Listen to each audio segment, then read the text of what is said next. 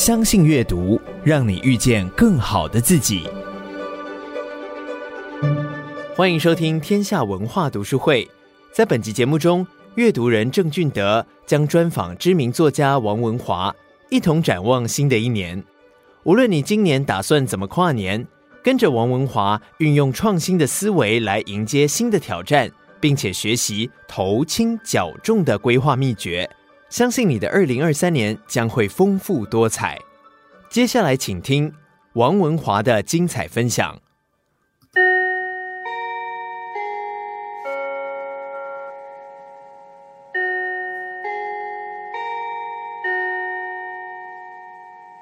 Hello，各位亲爱的朋友，大家好，很高兴来到今天的阅读人专访。我们今天的专访特别，我们接下来聊的是跨年。好，不知道各位读者朋友，你的跨年要到哪里去呢？我们今天很荣幸邀请到文华大哥，要来跟大家分享他的跨年经验。请文华大哥跟大家打声招呼。嗨，Hello，俊德，大家好，我是王文华。我们好久不见了，在上次真实面对面见面，好像在好几年前，三四年前左右了。我记得很清楚，是二零一八年的七月啊，那时候还是夏天。对，我相信这个四年当中，真的有好多事情不断在转变，尤其是疫情，在不只是这两年延伸，好久之前就陆续在影响整个国际的局势。我们今天要谈的这个课题，我相信对很多读者朋友而言，一定非常新鲜，也非常老旧，因为这题目说真的就叫做跨年。可是因为疫情的关系，好多人已经在这两年当中，其实不太往外面去跑。外面去走，因为的确有风险存在。好，那我们开始就邀请文华大哥来分享，嗯，关于跨年这个老题目，你有没有印象深刻的经验呢？有有有，我要说点古了，特别是你刚才用的这个钟声，就让我更为激动啊！当我还是个学生的时候，常听到你刚才放的这个钟声的时候，我去参加了。印象最深刻的一个跨年活动，好，那是民国七十二年，我的天哪，是三十九年之前的，好久啊！那时候我才两岁的时候，哎呀，你两岁的时候，我就跑到当时的中华体育馆去参加罗大佑民国七十二年跨年演唱会。哇，是，那是一个售票演唱会吗？还是那是一个公开免费的？哦，当时我买的是最便宜的票，新台币一百二十元。哇，真是非常特别的馆，现在都不在了。它是在目前台北的小巨蛋对面的一个地方。当时是台北最大的一个体育馆，可以容纳一万两千人左右。那罗大佑在那一年发表了他的呃专辑《未来的主人翁》，所以他在那年的年底就举办了一个跨年演唱会啊。那时候我当然就像所有的粉丝一样，我去参加了，我坐在最后面的位置，但是心里的激动一点都不因为我位置不好而减少。那我印象最深的是他当年有一首非常红的歌啊，俊德，我不知道后来有没有听过，叫做《现象七十二变》，好像隐隐约约有听过这个歌词。啊、我想应该是哈，大家如果有兴趣的话，去网络上找了都找得到。那《现象七十二变》顾名思义，就描述民国七十二年台湾这个社会种种的光怪陆离的景象啊。呃，他的歌原本是非常快节奏的，然后呃，他有些歌词啊，真的朗朗上口。比如说，他说：“彩色的电视变得越来越花俏。”能辨别黑白的人越来越少，好，所以当时的罗大佑是一个社会批判风格很强的一位歌手。那听在我们这些年轻学生的心里，当然都非常非常的激动，非常非常认同。所以我就参加这个演唱会。那当然那一年他出了这个专辑嘛，所以他当然也要唱这首《现象七十二变》。只不过令我印象最深的是，在这个十一点多到十二点，也就是这个跨年的关键时刻啊，他就把他《现象七十二变》这首快歌。改成了一首慢歌，好，嗯，然后他把歌词也做了一些调整。我记得最后几句用钢琴的伴奏，很温柔的歌声唱出来歌词。他说：“呃，民国七十二年说了一声拜拜，我们的眼泪也跟着掉了下来。我们再也不会觉得有多么奇怪，我们的生活是这样的精彩。”哇！当时我坐在最后一排，我听了他把原本我们喜欢唱一首快歌改编成一首钢琴伴奏的慢歌，然后又唱出了这些啊、当时我们年少的心情啊，真的真的是非常感动。所以到了三十九年后的今天，你问我跨年印象最深刻，我依然是要讲当年的这个演唱会。是，而且我相信这个。从快到慢延伸，它也是一种沉淀，也同时点出了很多人在内心过往的一个，有点像是一个节目的高潮之后的最后的惆怅，然后希望它做一个美好的 ending，把那个余韵留在大家的心中。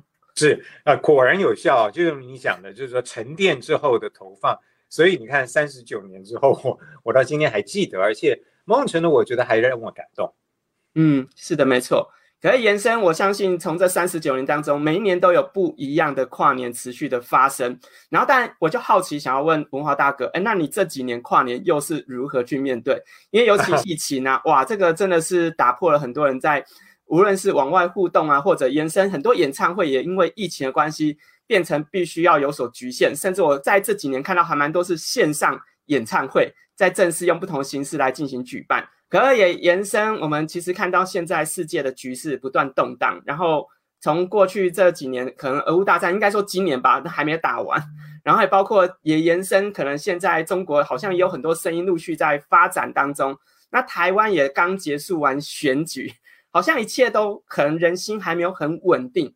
那文华大哥会如何建议大家如何去看待未来的世界，未来的二零二三年，如何去安定我们的内心呢？嗯对，其实俊德，你刚才问的问题以及你举的例子很好。你讲到俄罗斯跟乌克兰的战争，就让我想到，其实每一个危机，它真的也都是一个转机。它也许不是在同一个时间点，既是危机又是转机啊。但是也许现在的危机，在啊五年、十年后可以成为我们的转机。为什么我这样讲呢？其实就是呼应你刚才讲的俄乌大战。大家都知道，俄罗斯是能源输出的大国。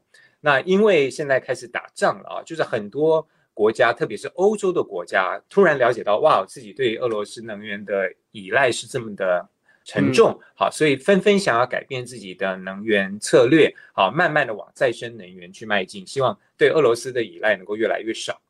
所以说，俄乌大战当然是人道的一个悲剧，但是某种方面，它让气候变迁这个对人类同样重要的问题，突然展现了一个曙光。是，所以就以俊德讲到的，呃，俄乌大战来讲，就是它是一个危机。危机，如果我们人类能够善用它，它在几年后可能就会变成一个转机。那把这么大的事件落实到我们个人的生活，其实也是一样啊。过去二零二二年，我想，呃，俊德你或是其他朋友，包括我自己在内，我们在人生中也经历了大大小小的磨难啊。那在此磨难结束之际，然后我们展望新的一年之时，如果我们也能够改变自己的心态啊、呃，把这些危机吸取养分，然后在未来的一年做一些行动，它也很可能就会变成转机。嗯，是的，没错。所以延伸有一个很重要提醒，就要开始有一些行动，有些改变，我们的危机才有机会变转机。不要浪费每一次危机的发生啊！你 你讲这个浪费，我觉得这是极度正面的一个态度。我我非常喜欢你用的这个动词。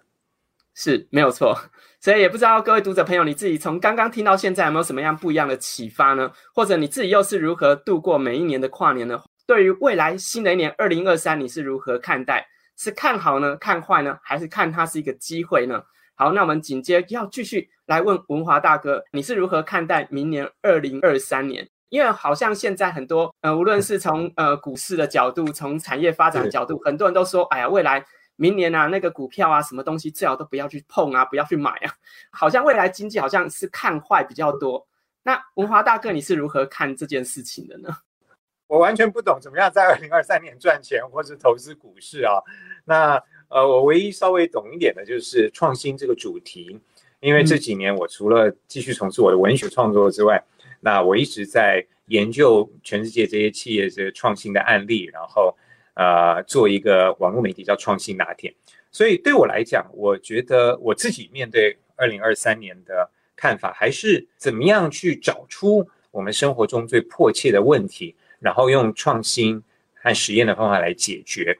那我讲到这个主题，就要呼应我前几天俊的在你的呃阅读人的脸书上看到你介绍一本书，那这本书就是在描述在公益这个领域啊，怎么样去发挥金石创业的精神。好，那这本书我自己看过，很推荐大家，叫做《金石影响力》。好，嗯，那那我特别喜欢里面举出一些例子啊。那呃，比如说有一家设计公司啊，他观察到缅甸这个国家当地的很多农民啊都缺水，灌溉用的水。那在过去呢，因为他们也没有钱去买这个很昂贵的抽水的机械啊，所以说这家设计公司的这对创办人夫妇呢。啊，就用非常低的成本，然后非常简单的呃机具，然后做了一个呃抽水机，让这些农民们作为灌溉之用。但最重要的不是说他们设计出的抽水机，最重要的是说他们设计这个抽水机之后呢，他们不断的去聆听这些农民使用者实际使用后的回馈，然后在这过程中不断的去修正它这个机器啊，让这个机器能够更为啊当地农民所使用。那其实这种啊赶快推出原型，接受市场回馈，然后不断去修正的这一套流程，是在矽谷的。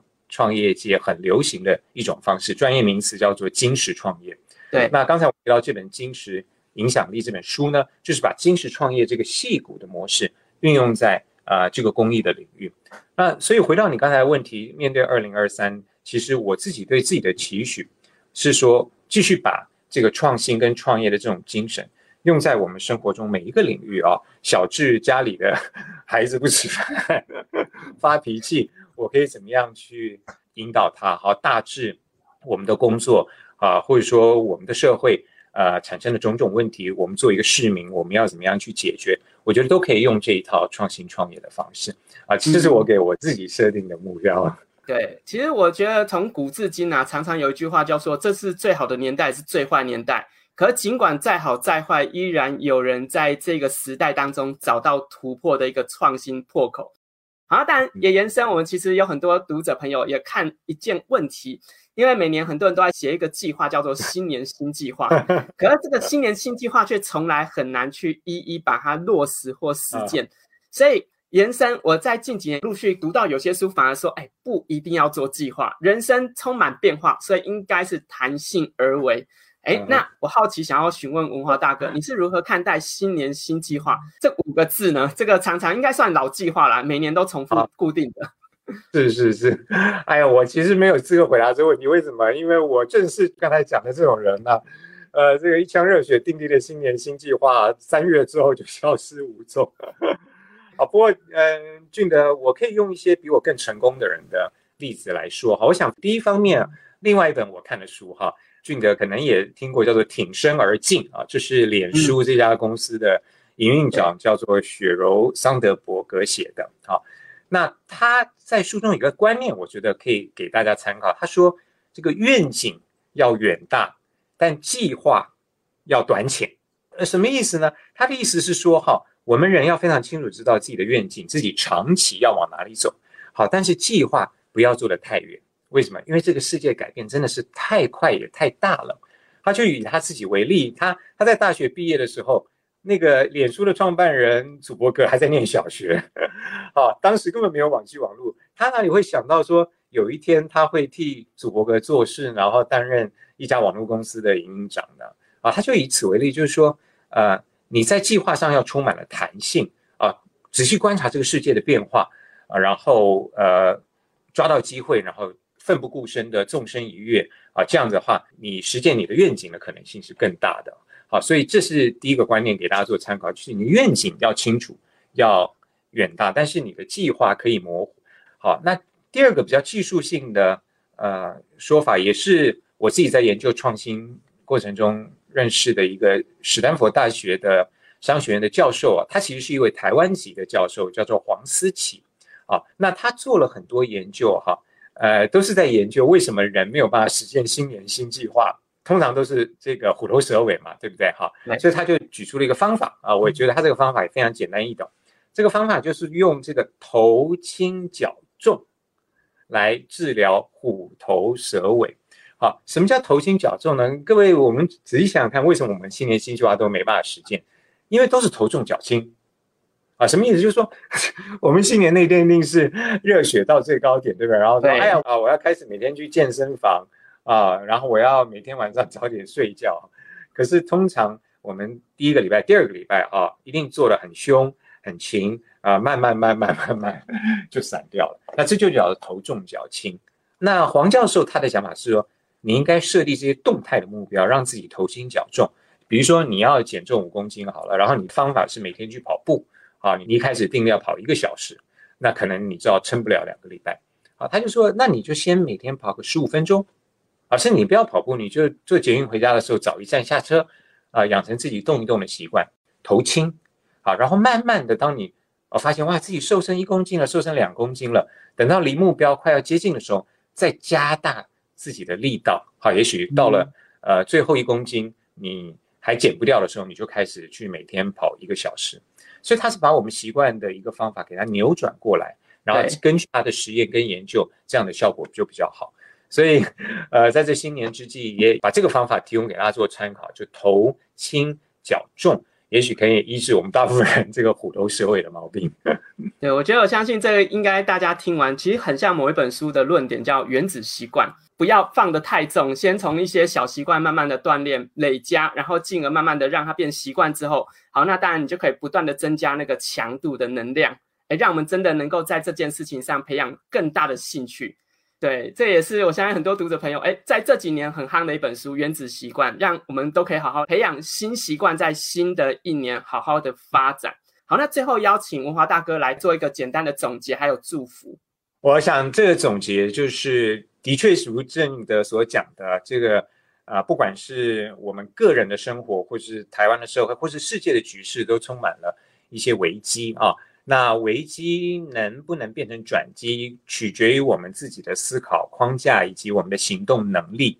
那如果我们愿意用新的角度来看事情，用创新的方法来采取行动，危机就有机会变成转机。它也许不会立刻发生啊，就像我刚才举的俄乌战争例子，但是三个月或是。一年、三年之后，它的效果会慢慢产生。那我不断的用这个方法来迎接每个新的一年。那我也呃鼓励大家一起来尝试这种方法。